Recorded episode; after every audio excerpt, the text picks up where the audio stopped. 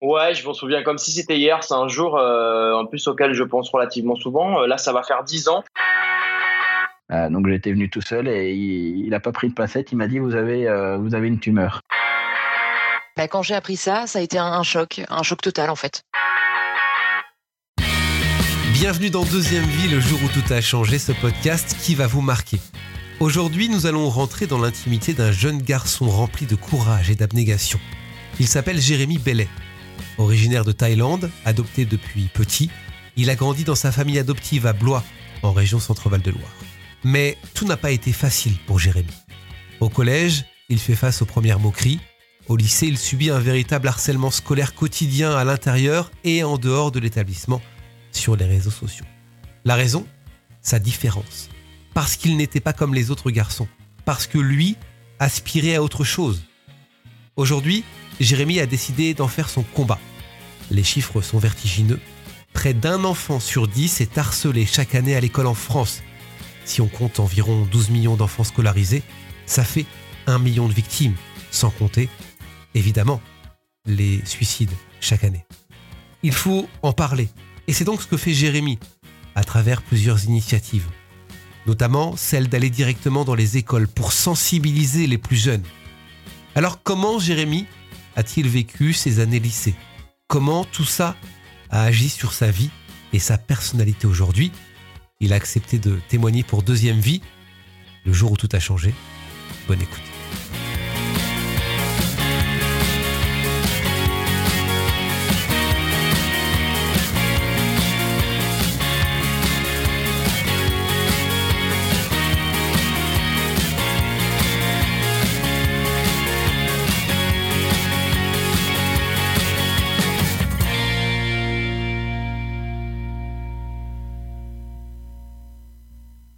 Salut Jérémy. Salut. Je suis très heureux de t'accueillir. Merci d'avoir accepté mon invitation. Tu euh, as accepté de, témoigner pour, euh, pour Deuxième Vie. Tu es très engagé, euh, très engagé depuis plusieurs années maintenant contre le, harcèlement scolaire. tu as sorti un court métrage il y a quelques mois qui s'appelle Un dernier souffle, qui a d'ailleurs été médaillé des arts et de la culture internationale. tu as fait le tour de France il n'y a pas très longtemps dans les, dans les écoles pour aller directement à la rencontre des, des élèves pour leur parler du, harcèlement scolaire. Tu es aussi engagé aujourd'hui avec un, single solidaire, euh, Stop au harcèlement, euh, dans lequel tu as mobilisé plusieurs euh, célébrités. On va y venir, on va en parler dans, un instant. moi, ce qui m'intéresse, Jérémy, au tout départ, c'est de savoir justement qu'est-ce qui a fait que tu es aujourd'hui engagé contre le harcèlement scolaire? Alors, si je suis engagé aujourd'hui contre le harcèlement scolaire, c'est que moi-même, j'en ai été victime durant toute ma scolarité.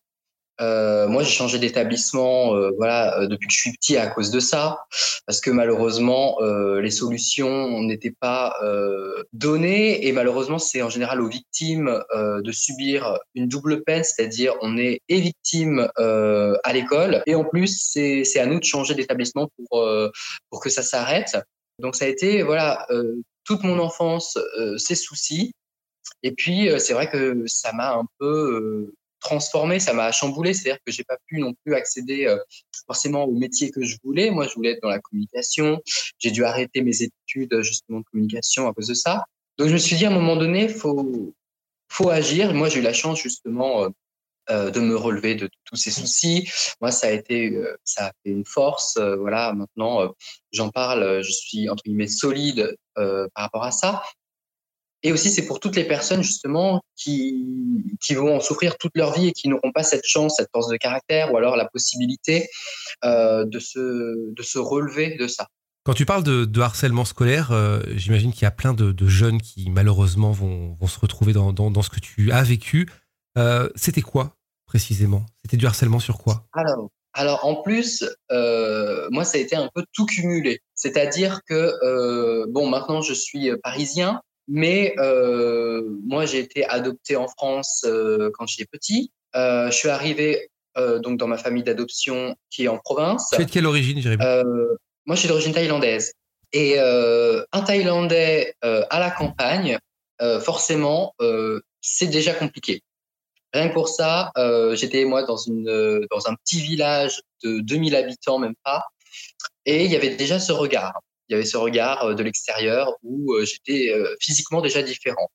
Et puis ensuite, il y a eu le parce que quand on est jeune, les enfants ils mettent pas des mots sur forcément l'homosexualité, mais j'avais euh, que des copines euh, qui étaient des filles. Moi, je jouais pas au foot, donc euh, ça donc voilà, donc ça a continué par rapport à, à ça. Et puis ensuite, quand c'était euh, au collège, là, on arrivait à mettre des mots sur euh, l'homosexualité. Donc, c'était des personnes qui n'acceptaient pas forcément ça. Ils savaient même pas à cet âge pourquoi ils n'acceptaient pas ça. Hein mais c'était plutôt le, le regard extérieur de quelqu'un qui était différent, donc on n'acceptait pas. Et puis ensuite, ça, a continué au lycée, puis jusqu'au BTS, où euh, eh bien, j'aspirais déjà, moi, à une vie euh, artistique, et j'avais fait des choix déjà. J'avais fait des choix dans ma vie, et forcément, ça avait créé euh, certaines jalousies. Quand on est encore euh, sur les bancs de l'école et que on va au festival de Cannes ou qu'on est en Fashion Week, etc. Et on est une génération des réseaux sociaux, donc moi je voyais pas le mal forcément de montrer mon quotidien. Euh, le retour de bâton a été très violent parce qu'en fin de compte, ça m'a beaucoup euh, porté préjudice par les moqueries, etc. Donc euh, voilà, donc ça a été un peu euh, une forme de discrimination et de harcèlement à tout niveau, à tout âge euh, et tout le temps. T'en, as souffert à quel point, euh, Jérémy? Moi, alors, on va dire que ça a été de longues années de, de, thérapie avec des psychologues. Ça a été. Euh, il faut savoir que quand on est, moi je parle pour euh, pour ma propre personne, mais connaissant d'autres enfants adoptés, quand on est abandonné à un moment donné, quand on est jeune, même si c'est très jeune, on a un peu des séquelles toute sa vie. C'est-à-dire qu'on va avoir le peur, la peur de l'abandon. On sait même pas d'où ça vient, mais c'est ancré en nous. C'est-à-dire que euh, pour ma part, et pour euh, plein de personnes adoptées parce que abandonnées, toute notre vie, on va avoir une peur supplémentaire, par exemple, du rejet, de l'abandon, et on va et on va beaucoup plus mal le vivre. Donc, euh, moi, c'est vrai que en plus, moi, je suis quelqu'un très sensible. Euh, et quand euh, justement on est dans un dans une école, dans un univers, et qu'on a ce petit cocon, eh bien c'est un peu comme revivre un abandon, de devoir se séparer de de, de son milieu, de ses racines, pour être déplacé ailleurs. Donc moi ça, en fait, vivre le harcèlement scolaire à l'école, c'est très très compliqué. Mais malheureusement, ce qui me faisait encore plus de mal, c'est de devoir euh, être enlever justement de mon milieu que je connaissais, des êtres que, que je connaissais, de, de mon milieu, de mon univers, pour être placé ailleurs. Donc ça, ça a été justement une énorme souffrance. Et puis, euh, et puis il y a, y, a, y a des moments où c'est compliqué. Moi, je sais que j'ai été, euh, là, je parle quand j'étais plus grand, mais par exemple pendant mon BTS communication, ça a été compliqué. On a dû, euh, moi, il y a les pompiers qui sont intervenus parce que j'étais dans un moment de désemparé parce que justement, euh, moi, je pensais vraiment que c'était ma famille, en fait, euh, l'école dans, laquelle j'étais. Je pensais vraiment que, euh, et bizarrement, avec les années qui ont passé maintenant et avec la carrière que j'ai maintenant, je me dis, mais je me suis mis parfois dans des états, ça valait peut-être pas forcément le coup, mais sur le moment, quand on est jeune et quand on, on a entre guillemets que, que ça qui nous raccroche à quelque chose, euh, on pense qu'on est juste noyé et qu'on va tout perdre en fait, et qu'on a le, la terre qui s'écroule sous nos pieds. Tu as raison de, de, Donc, de mettre euh, le point de le, le, doigt, le doigt dessus. tu dis quand on est jeune, parce qu'en fait c'est ça le, le problème, c'est qu'on subit le harcèlement jeune. Et quand on est au collège, euh, quand on est à l'école, on n'a on a pas ce recul qu'on peut avoir euh, aujourd'hui et on peut facilement oui. vriller. Et malheureusement, l'actualité le, le, montre encore aujourd'hui. On, on, a parlé il y a pas longtemps du, du suicide du, du petit Lucas euh, qui avait 13 ans, je crois, un jeune Vosgien qui a mis fin à ses jours parce qu'il oui. recevait justement des, des moqueries sur, euh, sur quoi? C'était sur son physique sur soi, il... Alors, c'est parce que c'était. Euh, alors, le petit Lucas, justement, et c'est quelque chose qui est euh, mais impensable d'avouer le pourquoi. C'est-à-dire que c'est un jeune, et c'est très rare hein, quand on a 13 ans, mais qui savait déjà qu'il était attiré par les garçons. Et il ne disait pas seulement qu'il était différent, il assumait complètement euh, aimer regarder les garçons, se sentir proche plutôt des hommes que des femmes.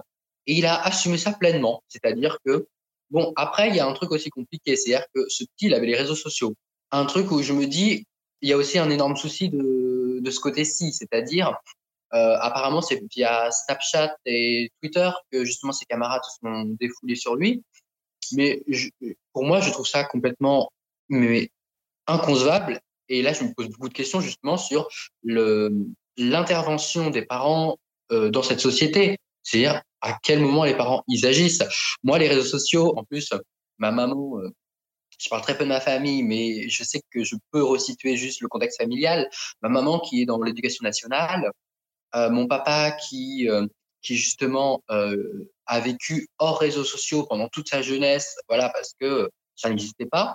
Euh, c'était inconcevable de me donner un téléphone portable avant même mes, mes, mes 15-16 ans. Les réseaux sociaux, je les ai eus bien plus tard. Tu, parles de tes parents adoptifs Oui. D'accord. Oui, oui, oui. Moi, j'ai jamais connu mes, mes, vrais parents. Mais c'est vrai que, euh, du coup, avoir des réseaux sociaux et avoir en possession euh, les outils euh, qui vont pouvoir faire une montée de haine, parce qu'on en est conscient que ça passe aussi par là à l'heure d'aujourd'hui, je trouve ça complètement inconcevable que les parents aient, laissé euh, un enfant comme ça.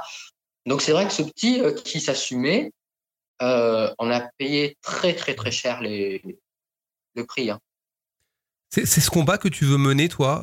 je disais en tout début d'interview que tu as, tu as fait différents, différents collèges, différents, différentes écoles pour justement parler du, du harcèlement scolaire. C'est ça que tu veux, que tu veux dire, stop? Alors, en fait, le, ce qui s'est passé, c'est qu'au début, euh, moi, j'ai fait plusieurs projets euh, par rapport à ce sujet. Euh, mais en fait, je savais pas vraiment par où commencer. quand on est entre guillemets seul dans, dans ce combat, maintenant je ne suis plus seul parce que plus on fait de projets et plus justement il y a entre guillemets cette c'est comme un effet boule de neige. donc plus on est soutenu, mais c'est vrai que dans un premier temps, je savais pas par où commencer. Mmh. Et je me suis dit, mais quand même, bon, après avoir fait un court métrage, c'est bien, mais ça touche qu'une partie du, public. Et je me suis dit, le, souci premier, quand même, il faut pas l'oublier, c'est les jeunes. Et les jeunes, euh, c'est les écoles. Et je me suis dit, ben, en fait, ce qu'il faut, c'est directement toucher euh, le noyau, là où il y a le souci, là où commencent les problèmes. C'est en général dans l'éducation. L'éducation, ça passe par la scolarité, par les écoles, l'enseignement. Et euh, j'ai appelé les différentes régions, je me suis déplacé et je suis allé justement euh, sur nos routes de France afin de pouvoir euh, moi-même témoigner. Et ce qui était douloureux, c'est qu'en fait, dans n'importe quel collège, lycée, école primaire que j'ai fait, il n'y a pas une seule classe où il n'y a pas eu un enfant qui a été un jour victime. C'est-à-dire que ça. Et c'est malheureux de le dire. C'est-à-dire que à chaque fois que je rentrais dans une nouvelle classe, j'avais pour espoir que euh, limite on me dise mais ici il n'y a pas besoin de cette intervention. J'aurais été ravi. Moi, je le dis toujours. Hein, moi, je le fais avec plaisir et par. Euh, moi, je trouve que c'est nécessaire de le faire. Je trouve que c'est important de pouvoir parler de ces sujets et que pour moi, c'est un devoir entre guillemets. On n'en parlait pas assez avant on n'en parlait pas assez avant, mais moi, euh, pour être très clair, parce qu'on me dit toujours, est-ce que tu es content d'avoir eu, par exemple, une médaille par rapport à ton engagement? Est-ce que tu es content de rencontrer les politiques pour tes engagements, etc. Je dis que ça fait plaisir de se sentir soutenu et d'avoir des prix, forcément, parce que on se dit, bah, notre travail, il est pas vain, il est reconnu. Mais en même temps, je trouve ça très malheureux, parce que s'il n'y avait pas tous ces soucis, j'aurais pas besoin de faire ça. Mmh. Euh, je me serais contenté des podiums, de poser avec euh, justement Jean-Claude J3, euh, d'être euh, médiatisé pour le milieu du mannequinat et pas forcément pour un sujet euh, triste en fin de compte. Tu, tu, soulèves une question que je voulais te poser. C'est vrai qu'effectivement, aujourd'hui, tu as trouvé ta voix, j'ai envie de dire, ta voix que tu avais, j'imagine, toujours voulu emprunter, celle du, du mannequinat. c'est une fierté aussi pour toi de, de te dire, voilà, j'ai été harcelé quand j'étais plus jeune. Aujourd'hui, je, je, suis ce que je suis et je fais ce que, ce que j'aime. Alors, justement, euh, c'est marrant que, tu m'en parles parce que moi, c'était pas forcément une vocation. C'est-à-dire que, euh, bon, je le redis, quand on est euh, abandonné et adopté après, on a toujours un petit peu ce besoin supplémentaire de reconnaissance. On a toujours ce besoin de, de se prouver à nous-mêmes qu'on existe. Et ça, je sais, malheureusement, ce sera peut-être toute ma vie.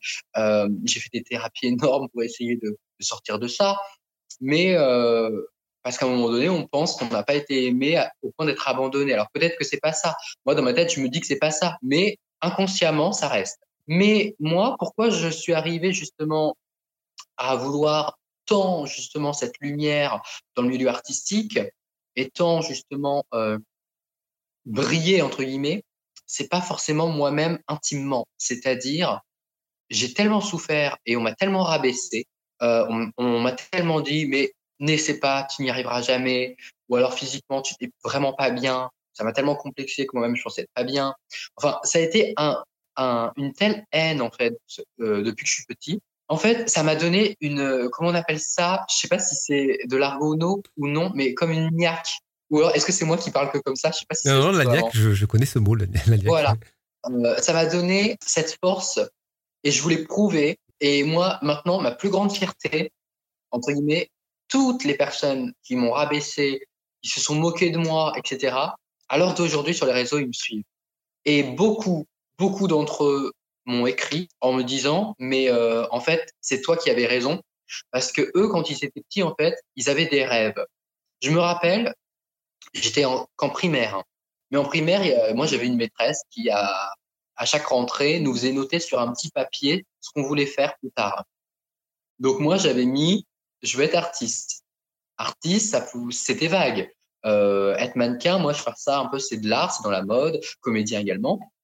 Mais donc, y avait, on était plein, toute la classe, à, avoir marqué ce qu'on voulait faire. Donc, il y en a plein qui avaient mis qui voulaient être astronaute, euh, vétérinaire, enfin.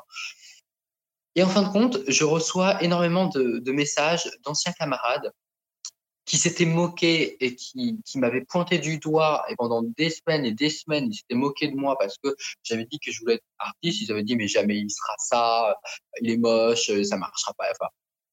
Et alors d'aujourd'hui, ils me disent, ils me disent, hein, mais c'est quand même marrant parce que dans tous nos camarades de classe et dans toutes les classes confondues, tu es le seul ou quasiment le seul à avoir suivi ton instinct depuis le début, à t'être battu, mmh. Et si on reprend cette petite feuille que tu avais écrite quand tu étais en primaire, tu es le seul à avoir réussi ce que tu voulais faire. Et ça, c'est une énorme fierté. Parce que vu les bâtons dans les roues qu'on m'a mis, vu les moqueries euh, qu'on m'a lâchées, euh, je me dis, j'ai eu du courage pour, pour pouvoir tenir. Hein, parce que mmh. c'est compliqué. Hein. C'est vrai que ce qu'il faut bien comprendre, c'est que le, le harcèlement, c'est au quotidien. Alors, à l'époque, euh, Est-ce que à l'époque, toi, tu avais le début des réseaux sociaux peut-être, mais à l'époque, le harcèlement se, se, faisait à l'école, euh, voilà. Et, quand on sortait de l'école, on avait ce, ce petit répit, j'ai envie de dire, quand on rentrait à la maison, on avait, voilà, on, était sorti de ça. Maintenant, aujourd'hui, ça va nous suivre jusqu'à la maison avec les réseaux sociaux. C'est ça le problème, en fait, aujourd'hui. C'est triste de le dire. Alors moi, c'est vrai que quand euh, quand je suis arrivé au collège, etc.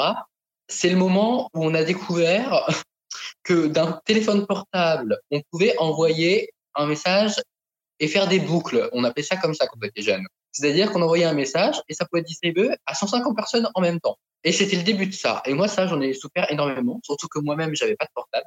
C'est comme je le disais, mes parents, et ce qui est très bien parce que mmh. peut-être que euh, j'aurais peut-être sombré, j'aurais peut-être euh, pensé peut-être au pire comme Lucas si j'avais vu de mes propres yeux ce qui se passait. Donc là, je remercie mes parents de ne pas m'avoir mis un portable entre les mains quand j'ai eu cette euh, haine et que j'étais seul, entre guillemets, avec moi-même. Euh, parce que justement, cet effet de boucle, il n'y avait pas encore les réseaux sociaux, mais c'était déjà dans l'optique de euh, on va essayer de diffuser la haine à un plus grand nombre de monde possible, sans se poser la question comment va réagir le concerné. C'est ça. Mais c'est vrai que là où tu as raison, et moi je le dis avec beaucoup de tristesse, c'est qu'en général, les victimes sont entre guillemets moins victimes quand ils sont face à leur bourreau, même en classe, parce qu'il y a les professeurs qui sont là pour mettre quand même un stop et qui sont là pour euh, surveiller euh, ce qui se passe quand même dans leur classe, parce que malheureusement, même si c'est le harcèlement scolaire, le pire parfois c'est en dehors des grilles des écoles. Parce que c'est ce qu'a subi le petit Lucas et c'est ce qu'a subi euh, nombreuses des victimes. Quand on est en classe, on n'a pas le temps d'être sur les réseaux sociaux, on n'a pas le temps de lire ce qui, ce qui tourne sur soi, etc. Parce qu'on est en classe et normalement, les professeurs, ils gèrent encore bien ça. Une des seules choses qu'ils gèrent encore bien, j'ai l'impression, c'est le maintien de pas le téléphone en cours. Mais euh, c'est très violent quand le soir on rentre. Moi, je, je le dis parce que moi-même, j'étais curieux forcément. Quand toute la journée, euh, dans les couloirs, tu as eu des, des railleries, tu as eu euh, des messes basses en disant, euh, quand tu passes toi-même, et ah, t'as vu la photo qui a tourné, ah, t'as vu, non, non. Donc, toi-même. Notamment, notamment quand tu étais en. BTS, j'imagine. C'est ça. Ouais. Donc toi-même, tu es curieux de savoir ce qui s'est dit. Moi-même qui n'avais pas Twitter, et je trouve ça euh, un réseau social euh, mais horrible parce qu'il n'y a pas de, de filtre, entre guillemets. Et à l'heure d'aujourd'hui encore, quand on tape mon nom et prénom sur Twitter, on retrouve des tweets euh, racistes me concernant. Euh, Il y a un tweet, en plus je trouve ça mais inc- incroyable, mais négativement parlant. Il y a un garçon que je croisais tous les jours au self de mon lycée, qui a mis un tweet en disant mort aux juifs, mort aux arabes, mort aux LGBT, mort à Jérémy Bellé. Donc j'étais englué là-dedans. Le mec, il a fait plus de 2000 retweets. Ouais, Il y avait marqué retweet si tu es d'accord avec ça. C'était ça, retweet si tu es d'accord avec ça. Et euh, il y a carrément l'association Stop Homophobie euh, qui avait euh, pris les réseaux sociaux pour me défendre par rapport à ça. Et moi, quand j'ai vu ça, j'avais pas assez de recul sur vraiment ce que c'était. En plus, après, c'est vrai que Stop Homophobie avait porté plainte en mon nom par rapport à de la diffamation sur les réseaux sociaux, etc. Le pire, c'est qu'ils avaient perdu le combat face à ça parce que le garçon en question avait dit qu'il avait dit ça sur le ton de l'humour, qu'il s'était pas rendu compte que ça pouvait me blesser. Mais quand on a, bon, j'avais quoi, j'avais 16-17 ans.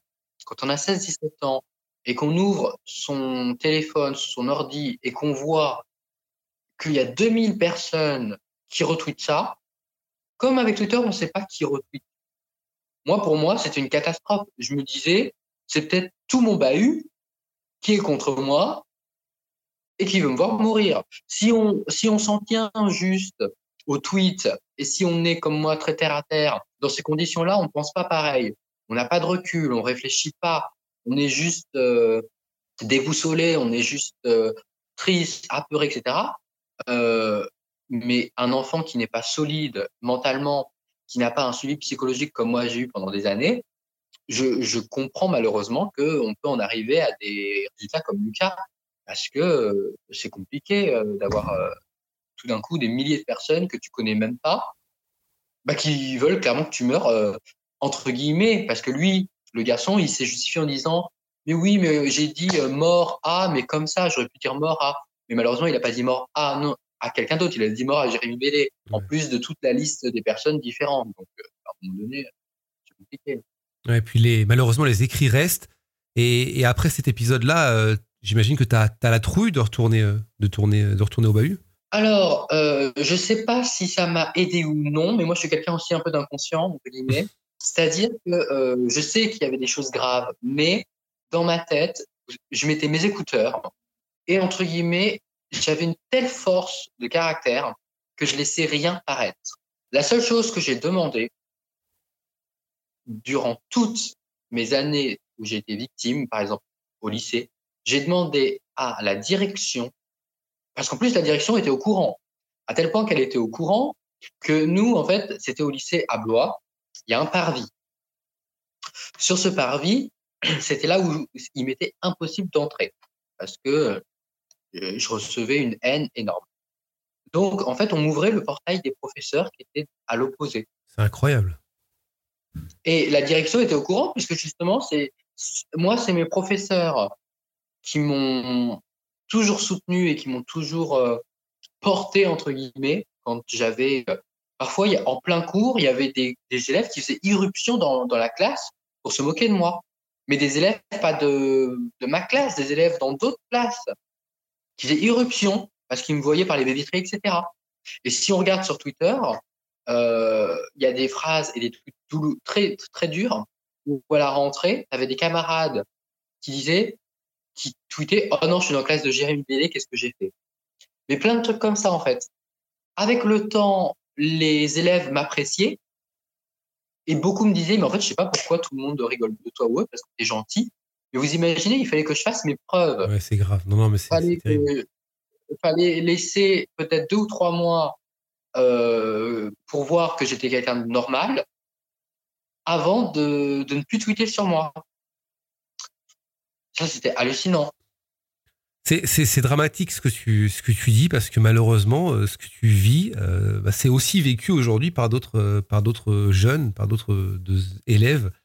Comment tu arrives à comment t'arrives à te, te, sortir de ça? Est-ce que as été, tu, tu, parles de tes professeurs, tu as été soutenu ou, ou, tu t'es pas senti soutenu justement parce que quand tu as tout le monde contre toi comme ça, est-ce que tu à un moment tu t'es dit bah, même mes profs sont contre moi, c'est pas possible? Alors mes professeurs et ça j'ai eu une chance énorme. Euh, déjà, il faut savoir, bon, au collège, j'ai dû changer plusieurs fois de collège. Donc là, les profs, ils soutenaient pas énormément. Voilà. Euh, au lycée, j'ai eu une chance énorme. Moi, j'ai fait un bac littéraire, option théâtre, donc avec des professeurs qui étaient déjà beaucoup plus sensibles, euh, qui me comprenaient, entre guillemets, qui comprenaient mon goût à l'art, qui comprenaient mon aspiration à être euh, dans un milieu artistique, etc. Donc j'ai eu un soutien pour le coup énorme. Euh, moi, ma professeure de théâtre, euh, elle était là quand ça n'allait pas. Euh, mes professeurs en général me soutenaient. D'ailleurs, c'était euh, particulier parce que ils remontaient le souci, ils disaient la direction qu'il y avait des problèmes, mais la direction, il ne faisait rien pour le coup. Il ne faisait rien. Euh, mais ça, c'est entre guillemets, c'est quelque chose. Avec le recul, ça ne m'étonne pas parce que ma, mère qui est dans l'éducation nationale m'explique et m'a expliqué, et je l'ai vu avec mon tour de, des écoles là. Euh, il faut savoir qu'un directeur d'établissement est primé et obtient en fait des points dans l'académie en fonction de si l'établissement va bien ou non. Ça, et, je savais pas. Euh, et ben, euh, c'est ma mère notamment qui me l'a dit. Et c'est vrai qu'il y a beaucoup de, de directeurs d'établissement, etc., qui veulent tout simplement pas faire de vagues. Et il y a beaucoup de choses euh, qui ne sont pas dites du coup. C'est-à-dire que parfois, il y a des soucis. Par exemple, là, on le voit avec le petit Lucas qui est décédé. L'établissement n'a même pas daigné répondre. Ils ne se sont pas exprimés. Ouais, et c'est comme ça dans et c'est comme ça dans plein d'établissements. Et euh, le pire, c'est qu'il y a beaucoup d'élèves et beaucoup d'enfants qui ne qui n'osent pas non plus forcément en parler. Moi là, moi j'ai fait le tour euh, des établissements en France. Combien de, de professeurs euh, tombaient euh, dénus sous le euh, le fait en fait d'apprendre pendant mon, mon, intervention. À la fin de mes interventions, en fait, je demandais euh, la question euh, classique est-ce que vous-même vous avez pu être sujet à, à ces soucis? Il y a énormément d'enfants qui me disaient oui, moi j'ai été victime. Et le pire, c'est quand ils disaient oui, moi je suis encore victime à l'heure d'aujourd'hui. Et des, des, des, jeunes en plus, non? Ah oui, oui. Euh, quand je reprends euh, un exemple, ils avaient, euh, ils avaient 5-6 ans. Ouais, ouais j'ai vu voilà, un, reportage étaient... effectivement sur France 3 dans lequel tu étais. Intervenais et oui. ils avaient interviewé des, des jeunes de bah, ça, 6 ans qui expliquaient à 6 oui. ans déjà être victime. Ouais, c'est grave. C'est ça, oui, c'était le reportage justement sur France 3 euh, que tu as vu. Euh, et le truc, c'est que euh, par rapport à ça, ça après, c'est compliqué. C'est-à-dire que euh, après, le professeur, il s'est retrouvé euh, face à, des problèmes existants. et après, je sais qu'il y a plusieurs établissements qui n'ont pas voulu que je vienne. Parce qu'en plus, moi, je, venais avec à chaque fois les caméras, etc., pour montrer euh, ce qui se passait. Et forcément, qu'ils ne veulent pas forcément montrer qu'il y a des soucis dans leur établissement. Quoi. Oui, ça t'est arrivé, ça t'est arrivé une fois, tu as trouvé porte close, c'est ça? Ah, Oui, j'ai trouvé porte close. Euh, j'ai trouvé porte close, c'était en février dernier, où euh, justement, euh, soi-disant, mes interventions n'étaient pas pédagogiques et n'avaient pas d'utilité. Bizarrement, et que dans cet établissement, il n'y avait pas de soucis. Donc, du coup, qui ne voyaient pas l'utilité de, de, mes interventions. C'est facile, oui. Bizarrement, après, moi, je m'étais exprimé euh, par voie de presse et j'avais lancé un appel justement à la région pour, euh, pour, pour savoir un peu si les parents, j'étais passé directement par la presse pour euh, appeler les parents et, savoir si oui ou non ils auraient aimé qu'il y ait de telles interventions dans leur établissement scolaire. J'ai eu quelques retours me disant bah, que oui, parce que il y, a, y a des soucis alors qu'on m'avait dit justement qu'il n'y avait aucun souci et que c'est pour ça que je ne pouvais pas intervenir. Donc, euh, on montre bien là, justement, encore une fois, qu'on veut mettre euh, sous cloche des soucis pour pas justement qu'il y ait de, de vagues et qu'il y ait euh, une réelle prise de conscience de ce qui se passe, tout simplement. Euh, la prise de conscience, tu veux évidemment, euh, tu veux qu'elle soit là. Et pour ça, bah, tu, tu essaies plein de choses. Tu as sorti un, single il y a pas trop longtemps, Stop au harcèlement, un single solidaire. qui a été réalisé avec des, des célébrités. Tu peux nous en parler un petit peu Comment ça s'est mis en place et, quel a été le but de ce single aujourd'hui? Alors, en fait, ce qui s'est passé, c'est que euh, après avoir justement parcouru notre pays, je me suis rendu compte que mon message n'était pas forcément entendu ou n'était pas forcément compris. Et avec plusieurs artistes euh, célébrités euh, qui me suivent au quotidien dans, mes actions, est venue en fait l'idée d'une chanson. Et on s'était dit parfois en musique, parfois ça passe mieux, parfois les messages sont, sont mieux entendus, sont, sont écoutés et sont partagés. Et donc j'ai eu l'idée justement comme ça de d'appeler mon carnet d'adresses et de, de pouvoir euh, euh, créer justement un hymne contre le harcèlement. Donc euh, j'ai appelé euh, un à un. C'était des acteurs, des comédiens, des réalisateurs. Ça a été des sportifs. donc voilà, donc j'ai appelé vraiment pas mal de, de personnes qui avaient une visibilité, une notoriété, afin justement de, de donner du temps, de leur voix, de, de leur nom pour cette, euh, pour cette cause. Et j'ai réussi à en avoir euh, plus d'une vingtaine. Ils ont accepté tout de suite Ils ont été touchés par cette, euh, cette cause? Oui, tout de suite. C'est vrai que, euh, bon, qu'on le veuille ou non, et c'est ça en fait qui est, qui est compliqué dans ce, dans ce sujet, c'est que tout le monde peut se dire, on peut être touché à un moment donné. Mhm. C'est-à-dire que moi, dans les personnalités, dans les célébrités qui m'ont dit oui, il y en a beaucoup même, eux-mêmes qui ont été victimes plus jeunes. Et pour celles et ceux qui n'ont pas été victimes, ils ont toujours quelqu'un euh, dans leur entourage, plus ou moins proche, qui est touché par le souci. Donc forcément, ils m'ont tout de suite dit oui.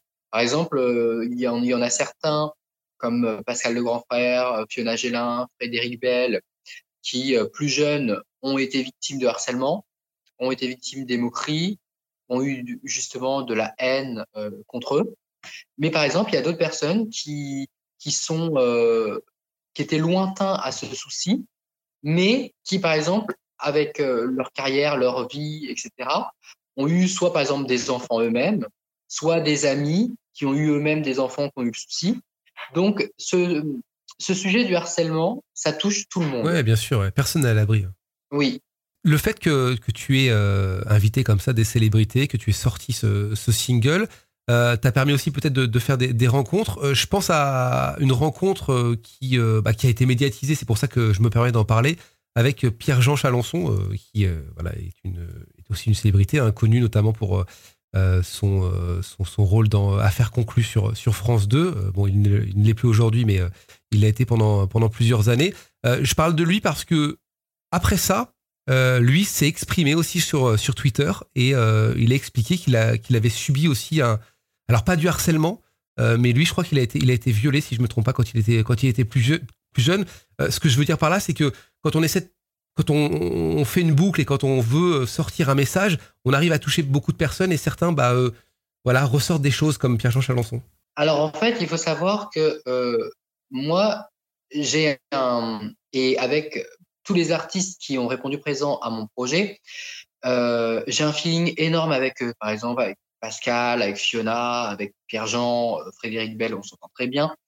Et euh, c'est vrai que pour les besoins de ce projet, euh, ils ont témoigné en fait, c'est-à-dire que ils ont pris conscience parce que j'ai su aussi, je pense, les toucher par moi ma propre histoire. Moi, c'est vrai que je me mets à nu facilement euh, sur ce sujet et, euh, et j'en parle avec une telle sincérité que eux-mêmes en fait ont envie et ont eu envie en fait de se livrer. Et c'est vrai que euh, pour euh, pour Pierre Jean, euh, les personnes proches de Pierre Jean, certaines bon étaient au courant, mais c'est vrai qu'il n'en avait jamais parlé officiellement. Et en fait, il m'avait toujours dit, il m'avait, enfin, il, m'a dit, avant, je voyais pas forcément pourquoi en parler. C'est-à-dire, c'est quelque chose, c'est un traumatisme que moi j'ai eu plus jeune. Euh, je vois pas pourquoi exposer ça. Et en fait, en suivant mon parcours, en suivant mon combat, mes actions, euh, c'est devenu une évidence. Il s'est dit, mais euh, il faut aussi dire que le harcèlement, ça peut être aussi physique. Ça peut être aussi euh, des attouchements quand on est plus jeune. Et c'est pour ça qu'il a eu envie de témoigner de cela. J'ai eu le même effet avec Pascal, qui a révélé pourquoi justement il a eu cette telle transformation physique et pourquoi il a aujourd'hui encore un physique de sportif. C'est parce qu'étant de petite taille, il l'avait expliqué justement pour les besoins de mon court métrage qui remonte un peu plus lointain, qui s'est en fait tout simplement transformé pour euh, que les gens arrêtent de se moquer et oublient sa petite taille. Donc c'est plein de choses comme ça où les personnalités, dans un premier temps, c'est vrai, n'ont pas forcément ce besoin et l'envie d'en parler. Mais dans, dans mon cas précis et pour euh, la cause, pour euh, justement montrer que aussi des célébrités, et c'est important que des célébrités puissent témoigner, parce que on le voit, Pierre Jean, quand il a pris la parole, euh, dès le lendemain ou dès le soir même, sa, prise de parole a été relayée partout. Ça a été relayé euh, euh, dans toute la presse People. On, on en a parlé. Et moi, je dis toujours, c'est chaque petite pierre en fait qu'on met, ça va construire justement euh, ce combat. Et euh, chaque petite pierre est importante pour, euh, l'édifice. Donc, c'est vrai qu'un un tel témoignage, c'est très important parce que aussi les gens, ils en oublient parfois que parce qu'on est célèbre, parce qu'on est médiatisé, qu'on est connu, eh bien, on, peut échapper à ça. Mais parfois, justement, on accède à cette notoriété, on veut être connu, etc. On veut être dans le milieu artistique parce qu'on a parfois des fêlures ou des souffrances intérieures euh, par le passé. Bon, en tout cas, ton, ton combat continue. Euh, quelles sont les, les, les prochaines échéances? Alors, les, prochains, les prochaines échéances et mon prochain projet, justement, c'est euh, de créer une semaine contre le harcèlement scolaire. Donc euh, là, j'appelle en fait euh, par des courriers officiels l'ensemble des politiques euh, français euh, de nos 13 régions afin justement de créer euh, cette semaine qui verra le jour en 2024 et qui aura pour but en fait de réellement proposer des actions euh, de prévention, des actions artistiques, des actions également peut-être plus conventionnelles par des discours mais vraiment, en tout cas, des choses qui seront faites pour mettre en avant ce sujet-là qui est trop souvent passé sous silence. Il n'y a pas assez de choses de faites aujourd'hui, à l'école notamment? Il y en a beaucoup. Il y en a énormément. On a la chance d'avoir euh, une première dame qui se sent concernée. Euh, étant euh, anciennement dans l'éducation nationale, on a cette chance d'avoir justement des élus du coup qui, prennent en charge ça. Mais je pense qu'il y a tellement à faire. Il y a tellement eu un laxisme durant tant d'années par rapport à ce sujet-là. Je pense que euh, avec toute la volonté du monde, il faudra euh, encore beaucoup de temps pour euh, justement faire bouger les choses. Mais je suis ravi, ravi justement quand même de voir qu'une première dame en France prenne à bras le corps le souci et en fasse son combat premier quasiment. Il y a les pièges jaunes dont elle s'occupe, il y a le harcèlement, et elle n'hésite pas à en reparler et en re-reparler. Mmh. C'est compliqué parce que ce soit un peu comme un martèlement. Malheureusement, à chaque nouvelle génération qui va arriver, le souci va se reproduire. Donc c'est un, c'est un peu un combat sans fin, j'ai envie de dire. Et puis avec les, les, les réseaux sociaux qui, qui, continuent à grandir, oui, ça, ça risque d'être compliqué. Oui, c'est compliqué. Il y a 20 ans, il n'y avait pas les mêmes soucis parce qu'il n'y avait pas les réseaux sociaux on est dans une ère et dans une génération où on ne sait même pas comment sera fait euh, la nouvelle technologie de demain. Donc, quels moyens supplémentaires il y aura demain pour euh, peut-être euh, propager encore plus de haine? Moi, je dis toujours, les réseaux sociaux, c'est bien quand on sait bien s'en servir et quand on a conscience des bienfaits que cela peut apporter.